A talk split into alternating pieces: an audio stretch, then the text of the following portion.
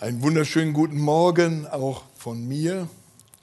Ähm, als Waldi so herzlich euch eingeladen hat, nach vorne zu kommen ähm, und das das Ergebnis ist, habe ich mir überlegt, woran liegt das? Und dann wurde es mir klar, wir sind eine biblische Gemeinde. Ähm, und in der Bibelstelle werden, gibt die Jesus erwähnt, äh, werden, wird davon gesprochen, dass wir uns hinten hinsetzen und darauf warten, dass der Gastgeber kommt und mich mit Namen anspricht und sage, komm mein Freund, rücke auf nach vorne. Leider bin ich in der misslichen Lage, dass ich eure Namen alle nicht kenne. Ähm, so kann ich das jetzt nicht tun.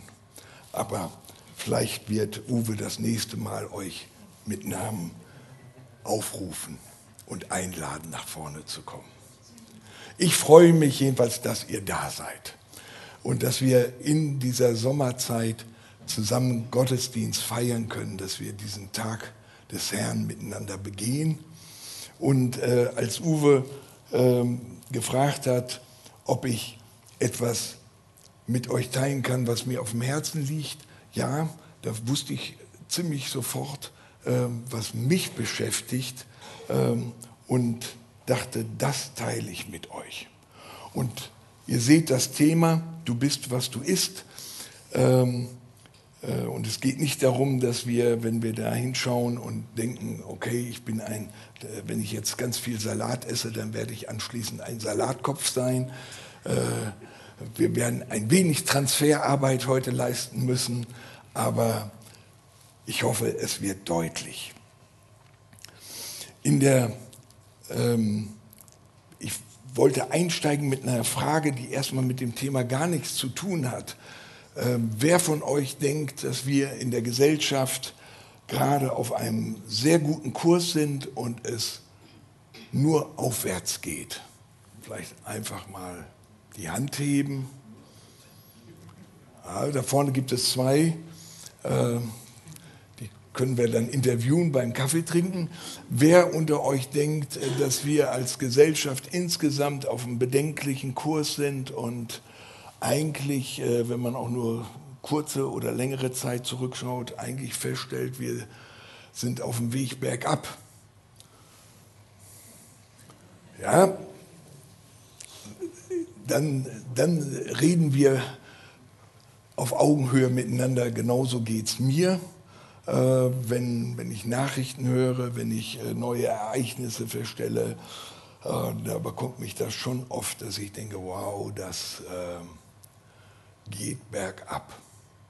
Ja, so, ich habe immer äh, das, das Sommermärchen, die Fußball-WM im eigenen Land, so also als, als Schlüsselmoment äh, in Deutschland. Und wenn ich da hinschaue, von da ab, äh,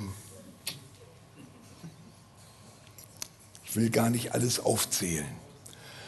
In, dieses, in diese Wahrnehmung rein hat mich ein Zitat äh, eines englischen Theologen ähm, und sehr bedeutsamen äh, Christen getroffen, das ich mit euch gerne teilen möchte. Das Zitat lautet, anstatt Fleisch vorzuwerfen, ungenießbar zu sein. Denn dafür kann es schließlich nichts. Muss die richtige Frage lauten, was ist mit dem Salz los? Das ist eine Aussage von dem äh, Theologen Stott und ähm, worüber er spricht, ist in dem Buch, dass ähm, der, die, die Erwartung, dass die Gesellschaft in sich selbst automatisch einfach immer besser wird, eigentlich völlig irre ist. Ähm, und er benutzt das Bild des Fleisches, äh, wenn man Fleisch einfach sich selbst überlässt, äh, lasst mal ein Stück Fleisch und ein schönes Ste Stück Steakfleisch äh, vom Grillabend einfach mal draußen liegen, dann guckt man nach drei Tagen, guckt man nach einer Woche und du kannst nur sagen, kannst nicht, kann dich nicht verwundern, was damit passiert. Es geht den Bach runter. Die Frage ist, wo ist die Kraft, die wirksam die Verrottung verhindert? Und das ist die Aufgabe des Salzes. Und wir wissen, was Jesus uns zuspricht. Du und ich, wir sind das Salz der Erde. Wir sind das Licht, das leuchtet in der Dunkelheit. Wir sind der Sauerteig, der wirkt. Und die Frage ist, was ist mit uns los? Was ist mit meiner Wirkkraft? In meiner Familie, in meiner Nachbarschaft, hier in Kelsterbach,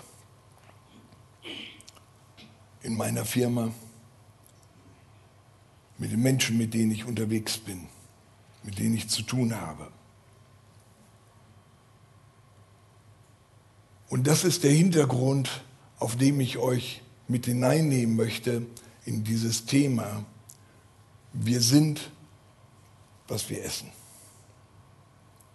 Das ist ein bisschen provokanter Titel, aber der soll aufwachen, aufwecken und uns zum Nachdenken bringen. In der Heiligen Schrift benutzt Gott ganz viel solche Bilder, um geistliche Dinge, geistliche Realitäten sichtbar zu machen, uns verständlich zu machen, greift er immer wieder auf die natürlichen äh, Erfahrungen, die wir als Menschheit machen, äh, überall zurück.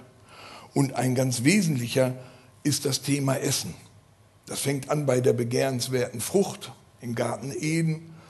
Und ihr seht die Stellen hinter mir, die ich einfach beliebig ausgewählt habe. Und es endet mit dem großen Festmahl im Paradies.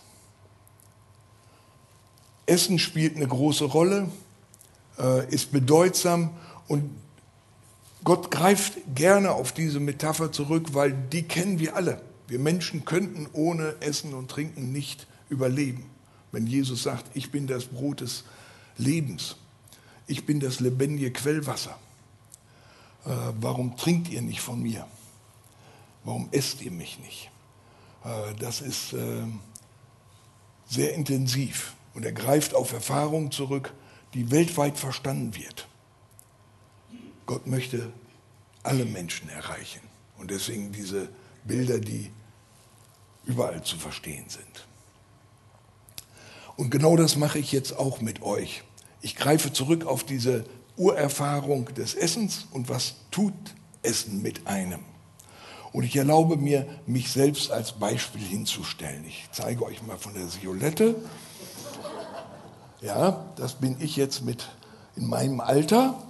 Und äh, bis 44 waren das 35 Kilo weniger. Ähm, also, ihr versteht, ich rede jetzt über eigene Erfahrung, die ich euch nicht wünsche. Aber das Verständnis ist hoffentlich hilfreich. Der erste Teil, du bist, was du isst. Entscheidend ist natürlich, was wir essen. Entscheidend ist, wie wir essen und wann wir essen. Und da gibt es noch eine vierte Komponente, das ist nämlich, jeder Mensch ist anders. Das, was für den einen richtig ist, muss nicht zwingend für den nächsten genauso richtig sein. Richtig ist, was wir essen, wie wir es essen, wann wir essen und dann kommt die individuelle Komponente dazu. Was sollen wir essen oder besser sein lassen? Einfach ein Highlight, Pilze im Wald. Ähm, ich weiß nicht, wie viele Pilzesucher es unter uns gibt. Äh, Pilze können äußerst schmackhaft sein. Ich esse die tatsächlich richtig gerne. So ein Pilzragout ist was total Leckeres und Feines. Ähm, aber dann gibt es ja immer diese Fälle, wo Leute Pilze essen, die giftig sind. Und äh, die da, da tatsächlich dran sterben oder sich den Magen verderben oder sonst was. Jedenfalls all diese Erzählungen haben bei mir dazu geführt, dass ich von Pilzen komplett die Hände lasse. Ich würde nie etwas essen, Pilze essen, die ich selber gesammelt habe. Weil alle Versuche von erfahrenen Pilzsammlern, das ist doch ganz einfach, das sind die und die und die. Und dann wende ich diese Regeln an und sage, ah, dann das, nein, das auf keinen Fall. Äh, ich habe diese Regeln nie verstanden und äh, wir, wir, wir, merken aber daran, deswegen nehme ich das Beispiel, dass äh, etwas in dieselbe Gattung gehören kann, Pilze, und dramatische Unterschiede. Ne? Das einmal esse ich in Pilz, der ist total wohlschmeckend und äh, macht mich satt und einmal bringt er mich um. Also es kommt sehr darauf an, ich muss hingucken, ich muss differenzieren, ich muss verstehen, was es ist. Und wenn ich das nicht tue, dann sollte ich die Finger davon lassen. Ich lasse die Finger von Pilzen. Also sollte ich eines Tages vor eurer Tür stehen und euch sagen, guck mal, ich habe hier einen netten Korb mit selbstgesammelten Pilzen, erinnert euch an diese Predigt. Ich lasse die Finger davon. Zweite, Fingermut oder Mohn. Das erwähne ich deswegen, weil wir alle kennen Fingerhut, die schöne, tolle Pflanze. Ähm, wenn man die zu sich nimmt, äh, ist die tödlich. Eine sehr schöne Pflanze, tödlich. In der richtigen Dosierung ist das ein Herzstärkungsmittel. Wow. Ein und dieselbe Pflanze kann tödlich sein und in der richtigen Dosierung tut die Heilung bringen. Ist genau das Richtige. Ist genau das, was du brauchst. Und solche Beispiele gibt es in ein paar. Das heißt, es gibt nicht nur, dass ich hingucken muss und sagen muss, das ist schlecht, davon die Finger lassen, gar nicht erst anfassen, äh, das ist gut. Und es gibt dann Sachen, die sind nur in der richtigen Dosierung gut. Und wiederum muss ich das ergreifen und verstehen, ne? wie, wie, die, und die, da, da, reden wir über Milligramm äh, zwischen hilfreich und tödlich. Muss ich genau hingucken. Und dann kommt natürlich immer die eigene Disposition dazu, weil das wirkt sich unterschiedlich aus.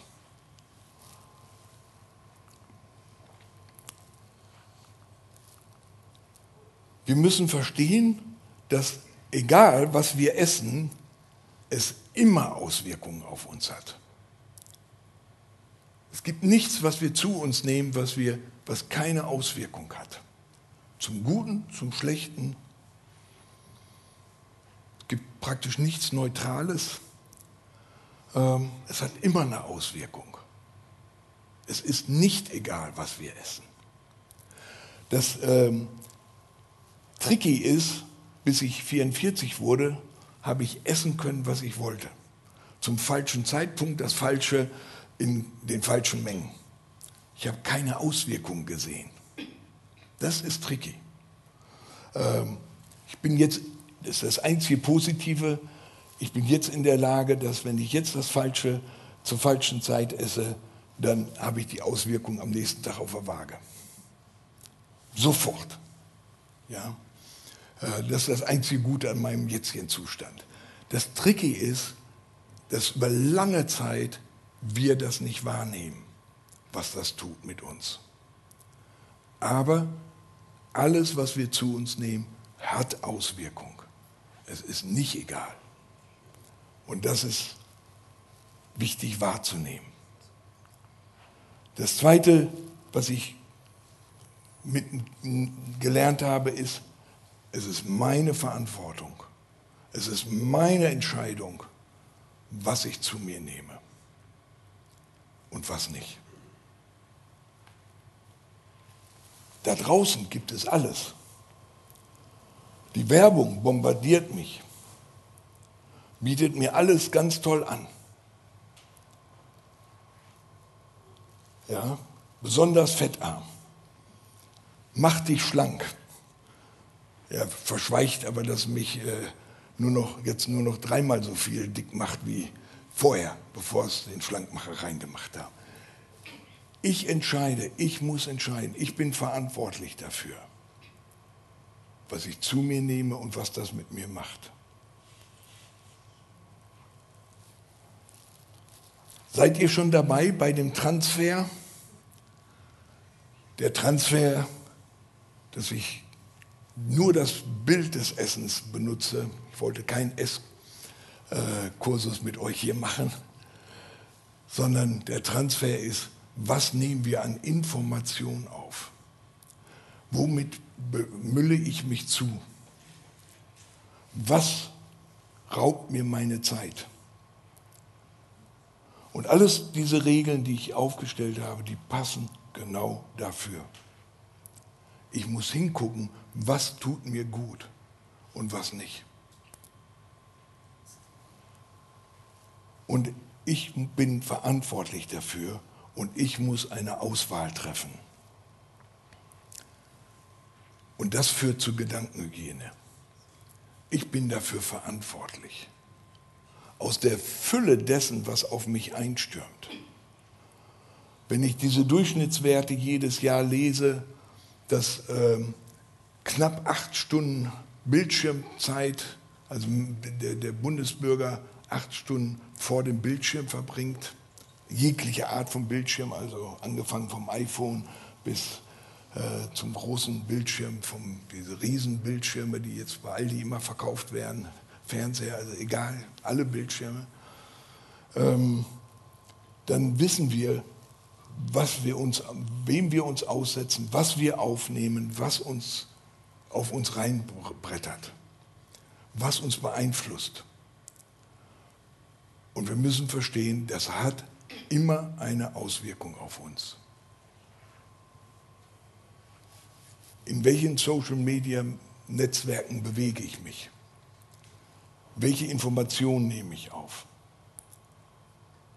Das ist weitaus schwieriger als mit den Pilzen und dem Mohn. Aber es sind dieselben Prinzipien, dass ich darüber verantwortlich nachdenken muss, wie verbringe ich meine Zeit? Was erlaube ich, dass in mich hineinkommt? Und alles, was wir aufnehmen, macht etwas mit uns.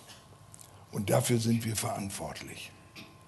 Und wenn der Satz fällt, ich würde ja gerne mehr in der Bibel lesen, ich würde ja gerne mehr Zeit mit dem Wort Gottes verbringen, aber ich habe die Zeit nicht. Dann wissen wir alle, dass das Bullshit ist. Wir haben alle dieselben 24 Stunden Zeit. Und die einzige Frage ist, was machen wir mit dieser Zeit? Womit füllen wir uns? Weil irgendwann ist unsere Aufnahmekapazität voll. Und dann darf ich mich nicht wundern, dass nichts mehr angeht, dass kein Raum mehr ist. Und zum Start empfiehlt sich beim Essen wie auch bei der Gedankenhygiene entgiften. Das ist die einzige Möglichkeit, radikal Dinge sein lassen, die Dinge, die giftig sind, die mich schädigen, die in mich in falsche Richtungen lenken, selbstverständlich lassen. Aber auch Dinge, die harmlos sind, scheinbar. Aber die mir einfach jeden Tag Zeit nehmen. Das beschäftigt mich, das, damit muss ich mich auseinandersetzen. Und wenn ich, an, wenn ich jeden Tag zwei Serien schaue, dann ist die Zeit weg. Und ich frage mich, wenn du zurückschaust, hätte man die eine Serie ersatzlos streichen können und würde dein Leben heute deswegen schlechter sein? Musst du dich fragen. Und hingucken, was nehme ich auf, was mir hilft, was mich stark macht, was mir gut tut, was mich freisetzt. Zum Eigentlichen. Und damit kommen wir zum Teil B. Wir sehen ein schönes Buffet für uns. Leider kann ich euch nicht versprechen, dass uns das nach dem Gottesdienst draußen erwartet. Das ist vor ein paar Jahren, äh, waren wir auf einer Mitarbeiterfreizeit einer großen Evangelisation und in, diese, in dieser Mitarbeiterrunde hatte jemand das Bild von einem herrlichen Buffet und ähm, das Erschreckende war, vor diesem Buffet, das war nicht angerührt, vor diesem Buffet lagen scheinbar 100 oder mehr Menschen auf dem Boden und waren verhungert. Sehr eindrückliches Bild. Herrliches Buffet, alles ist da, aber die Menschen davor sind verhungert. Und die Frage war, Gott, willst du uns hier etwas sagen? Und es war sehr schnell klar, dass die Aussage war, mein Wort, sagt Gott, ist heute genauso da, genauso wirksam, genauso kräftig, genauso lebenspendend wie in der Vergangenheit und wird sein in der Zukunft. Aber wenn ihr es nicht aufnehmt, wird es keine Wirkung haben. Nicht das Wort Gottes ist kraftlos geworden, sondern es hat keine Wirkung, weil wir es nicht zu uns nehmen, weil wir zugemüllt sind mit allem möglichen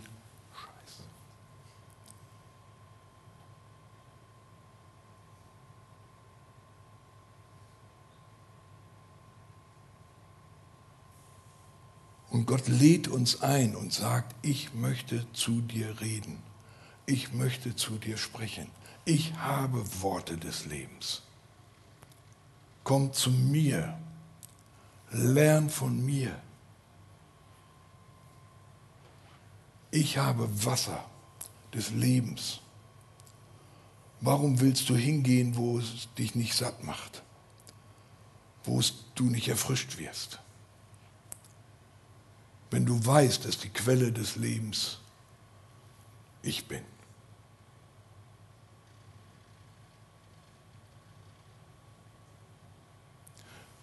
Wenn wir also diesen Schritt tun, dass wir Raum schaffen, das für, das, für die wirklich wichtigen Dinge des Lebens,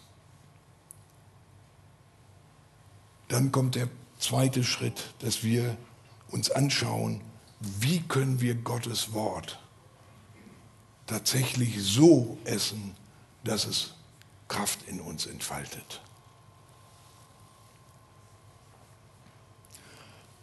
Ganz praktisch, das, was Jesus x-mal während seiner Zeit auf Erden betont hat.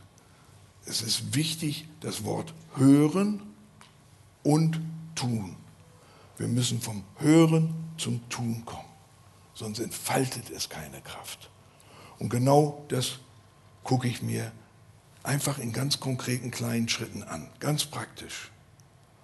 Das, was das Bild so deutlich gemacht hat, wenn ich es mir gar nicht zu mir nehme, wenn ich überhaupt keine, da gar kein Raum ist, dass ich Wort Gottes lese, dass ich es höre, dass es zu mir sprechen kann, dann, dann ist alles klar, ne? dann kann es keine Kraft entfalten. Dann ist es da, aber es nützt mir gar nichts. Also ich muss eben Zeit haben, um es zu hören, um es zu mir zu nehmen. Und das war, worüber der erste Teil ging. Ich muss Raum schaffen dafür. Es kann nicht sein, dass die Antwort ist, dafür habe ich keine Zeit.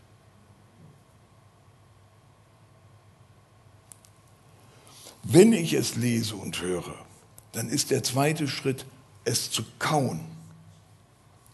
Und das ist, wo wir selbst in einer guten Gemeinde wie unserer oft scheitern. Und ich sage euch auch da eine kleine ähm, Erfahrung. Wir haben, finde ich, sehr gute Predigten hier im Gottesdienst. Wir hören gute Anstöße wir werden in das Wort Gottes mit reingenommen. Und ich habe tatsächlich mehrmals Folgendes erlebt beim Rausgehen, vorne im Ausgang. Da sagt, jetzt ein Beispiel, sagt die eine Person zu der anderen, das war eine gute Predigt. Und die andere pflichtet ihr sofort bei und sagt, stimmt. Worüber hat er nochmal gepredigt?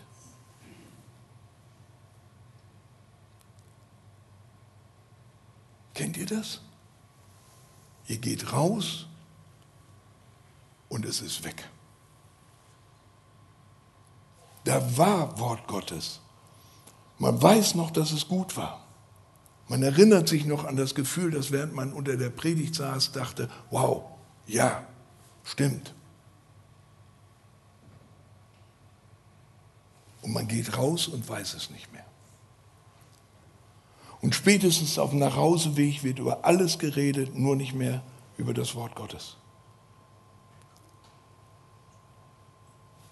Das wäre, als wenn ich ein Stück Steak mir einmal im Mund schiebe, reinbeiße, aber nicht abbeiße und es dann wieder raus hinlege und sage,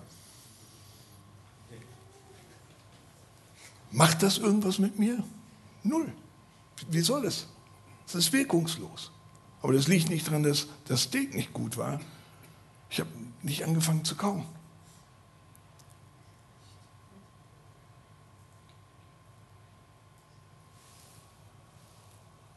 Ich war sehr dankbar, dass unser Gastprediger vom letzten Sonntag angesprochen hat, diese alte Übung, ein Blatt Papier und einen Stift mitzunehmen.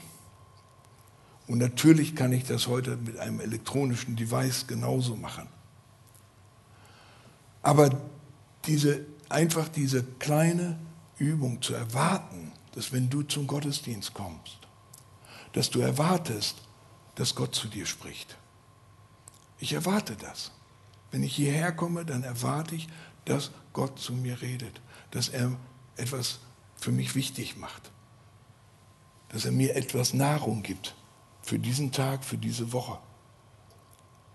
Und ich will das nicht verpassen.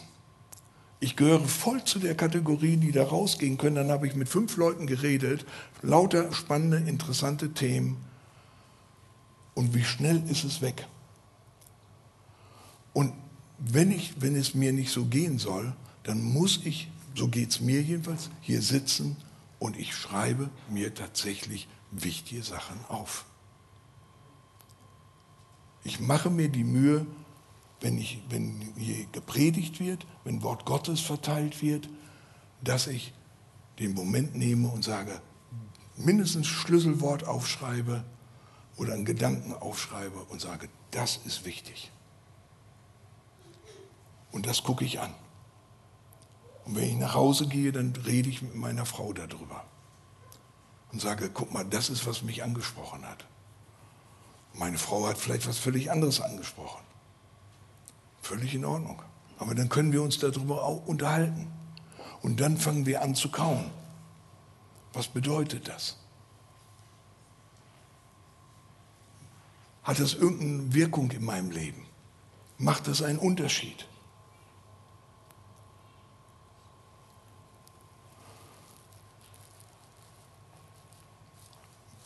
Und manchmal haben mich Leute schon angesprochen, die gesehen, wie ich mitschreibe. Und dann sagen sie, du hast heute aber ganz viel mitgeschrieben. Hat dich das alles so angesprochen? Nee, sage ich, das war eine, für mich, für meine Ohren eine unstrukturierte Predigt. Und um überhaupt mitzukommen, musste ich mitschreiben. Aber wir müssen verstehen, was wir suchen, ist, dass Gott zu mir redet.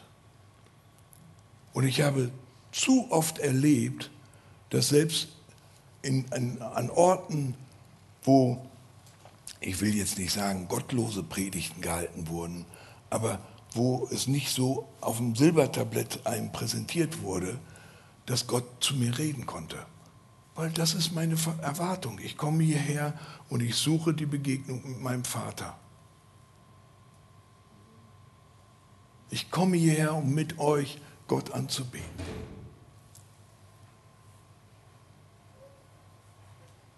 Und ich will nicht verpassen, was er zu mir zu sagen hat. Und wenn ich das aufgenommen habe, dann kommt das Verdauen. Das ist Maria, wir kennen das von Maria, dieses wunderbare Wort, und sie bewegte alles dies in ihrem Herzen. Das ist Verdauen. Wenn da ein Wort ist, wenn da etwas ist, wo, Gott, wo ich weiß, Gott hat zu mir gesprochen, das könnte wichtig sein. Ich habe das gekaut, ich habe das verstanden. Dann fange ich das an zu bewegen. Und das kann eine Woche gehen, das kann viele Wochen gehen. Das kann sein, dass Gott mich nochmal daran erinnert, aber ich habe es mir aufgeschrieben, ich habe es gehighlightet. Ich finde es. Gott kann zu mir in der stillen Zeit morgens sagen, mich erinnern und dann kann ich sehr schnell wiederfinden, wow, darüber hat er schon mal zu mir geredet. Und dann zähle ich eins und eins zusammen. Und ich fange an, Dinge besser zu verstehen. Es arbeitet in mir. Ich verdaue es. Ich erlaube dem Heiligen Geist in mir zu brüten, um das wirksam zu machen in mir. Und das braucht nicht viel. Ein Wort Gottes. David sagt es, ja, ein Tag im Hause des Herrn ist kostbarer als tausend Tage am Hofe des Königs. Ein Wort von Gott kann Schlüssel sein, wenn wir es erlauben, wirklich fruchtbar in unserem Leben zu werden. Dann, wenn ich so weit bin, dann kommt es zum Trennen. Dann kann ich sagen, ist nicht für mich, ist nicht dran, ist nicht bedeutsam, dann scheide ich das. Und übrig bleibt das Gute. Und das Gute, das muss so klar sein, so deutlich, so auf den Punkt gebracht, dass ich es tun kann. Denn das ist der fünfte Punkt ich will es tun. Und das heißt, wenn hier ich ein Wort Gottes höre, wenn ich spüre, oh, der Gedanke, das ist wichtig, das ist für mein Leben bedeutsam, dann habe ich erst den, kann ich erst zum Punkt 5 kommen, wenn ich sagen kann, wie will ich das umsetzen? Heute, welchen Unterschied macht es morgen, Montag? Was mache ich jetzt anders? Wenn ich das nicht sagen kann, wird es keine Wirkung entfalten. Ich werde es nicht tun. Wie soll ich es tun? Es ist nicht umsetzbar.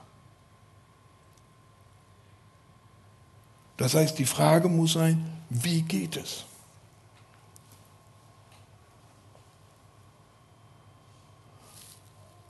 Und ich warte immer noch auf die Frage aus, äh, von, von uns, Erklär mal, wie du das machst. Ich habe das tatsächlich einmal gemacht, ähm, hatte eine richtige Wirkung, nicht hier bei uns in der Gemeinde, in einer Gemeinde, wo ich früher war. Alle waren plötzlich schlagartig wieder wach, ähm, der Prediger auch. Ähm, wie er mir später sagte, hat er sich seitdem deutlich besser vorbereitet auf seine Predigten weil er ja damit rechnen musste, dass er gefragt wird, wie machst du das? Versteht ihr? Aber die Frage müssen wir uns selbst stellen. Wenn ich merke, das ist ein wichtiger Gedanke, der ist richtig, dann muss ich mir die Frage stellen, welche Bedeutung hat das in meinem Leben? Wie setze ich das um? Wie kann ich überprüfen in einem Jahr, ob ich das lebe?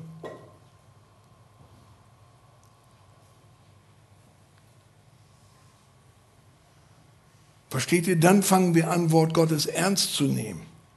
Dann fangen wir an, Gott ernst zu nehmen. Was für ein Privileg, dass wir so reichlich Zugang zum Wort Gottes haben. Und es hat keine Wirkung.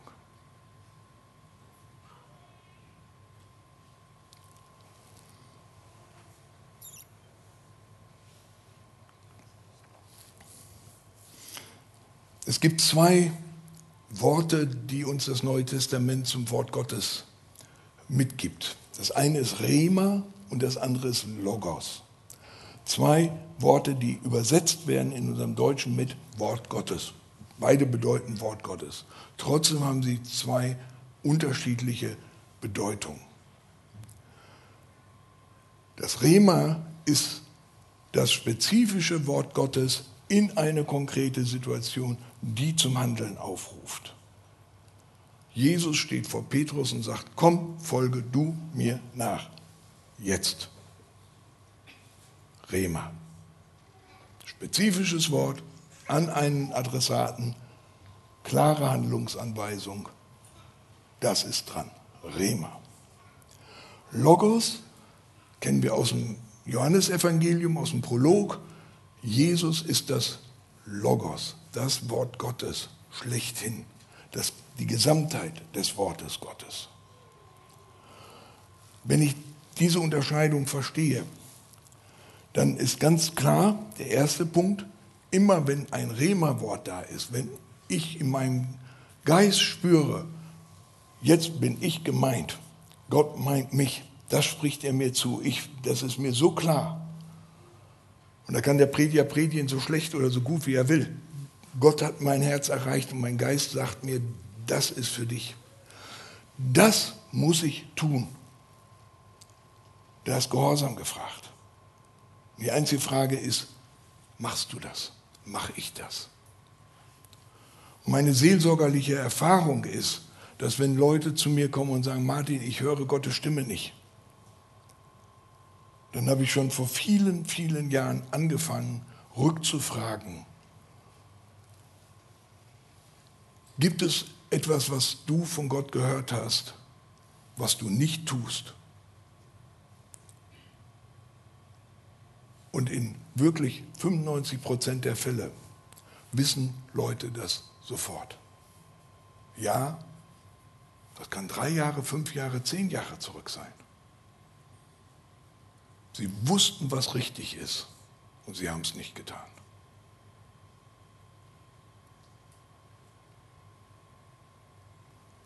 Wenn ein Rema-Wort dir an dich ergeht, musst du dich entscheiden, was du damit machst. Und wenn du dem nicht nachkommst, kehr um, tu Buße und streck dich aus, dass Gott dir vergibt, was er sehr gerne tut, und dass er anfängt, wieder zu dir zu reden.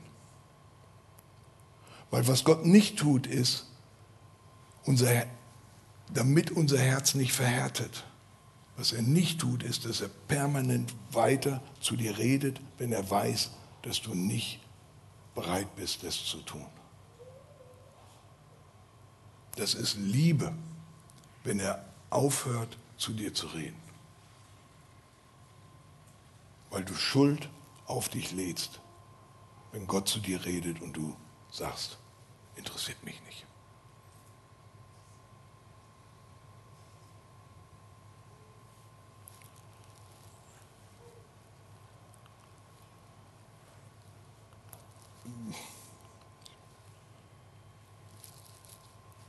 So ein Rema kann ein sehr konkretes Wort sein wie, wie mein Lieblingsjünger Ananias, zu dem Montagmorgens Gott spricht und sagt, geh hin und auf deinem Weg zur Arbeit gehst du durch die lange Straße in das Haus Nummer 101.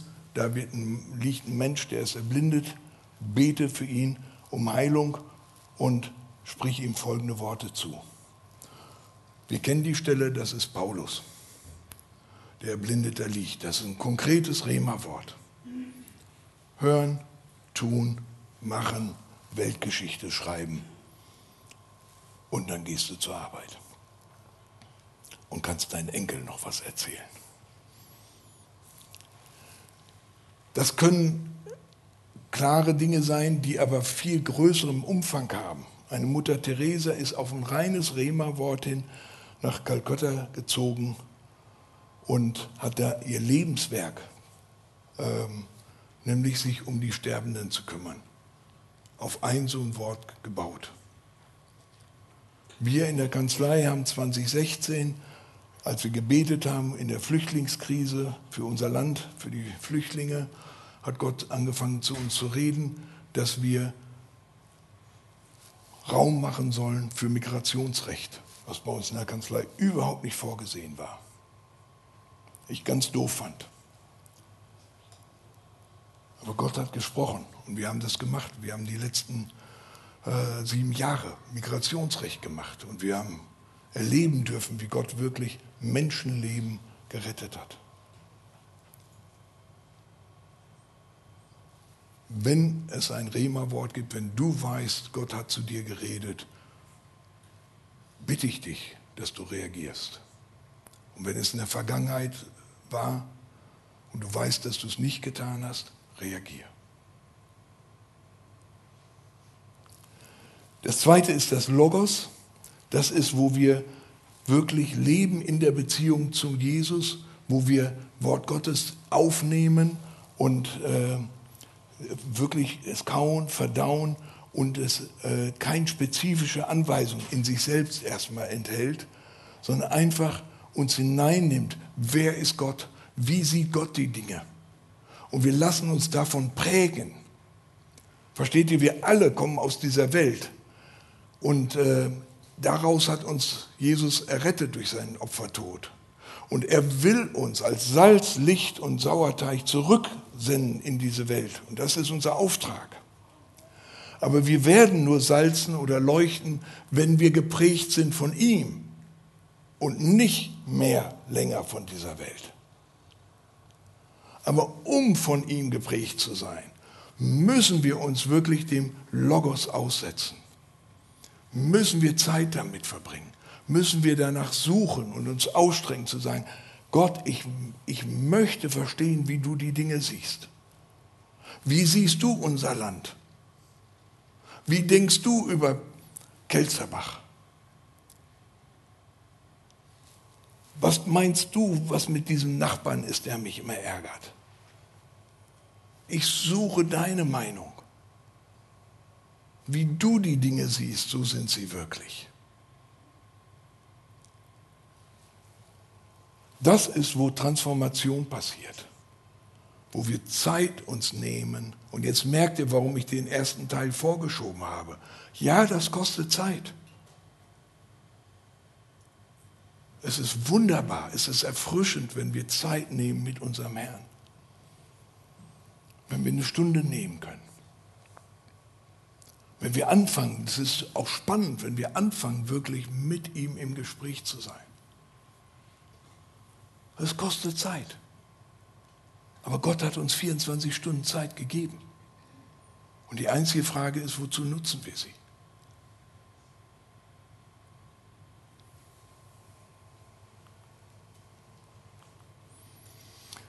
Beides, das Hören und Tun von Logos und Rema verwandelt uns in sein Ebenbild und lässt uns Salz, Licht und Sauerteig in dieser Welt sein. Und wir werden wirksam sein.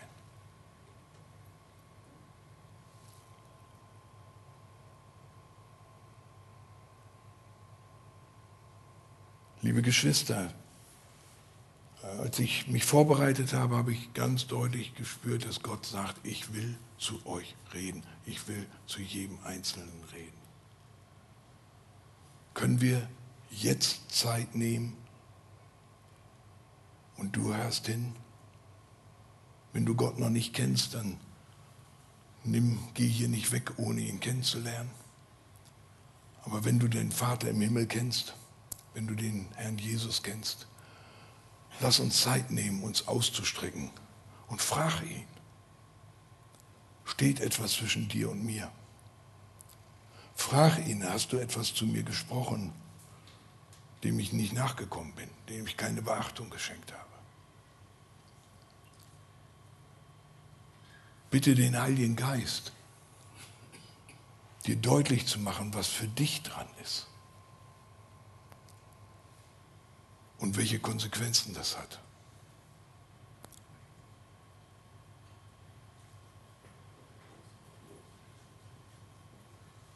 Lass uns einfach ein paar Minuten nehmen, wenn ihr einverstanden seid, dass wir in der Stille vor Gott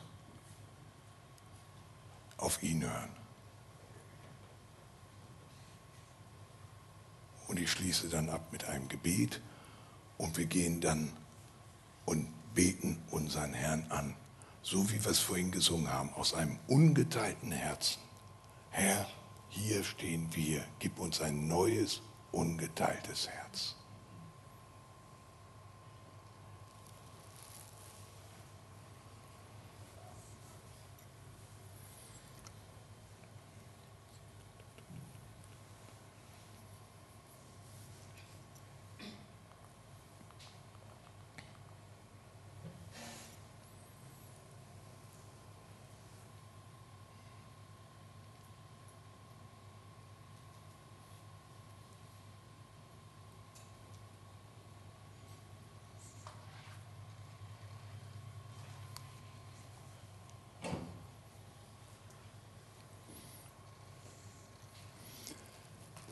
Und Vater, das ist unglaublich, dass du, der Schöpfer dieses ganzen Universums, tatsächlich mich und jeden einzelnen von meinen Geschwistern hier sieht.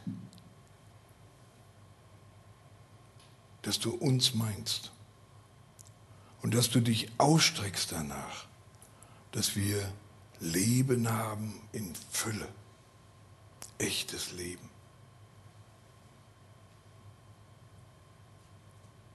Und dass dir es nicht egal ist, wie wir leben. Dass du dich hingibst und uns einlädst, dass wir von dir trinken, dein Wort essen. in ihr Gemeinschaft mit dir haben, auf dass wir vor dir stehen können, um dich anzubeten dass nichts zwischen uns ist, sondern wir in diesem Fluss deiner Liebe leben und dich anbeten.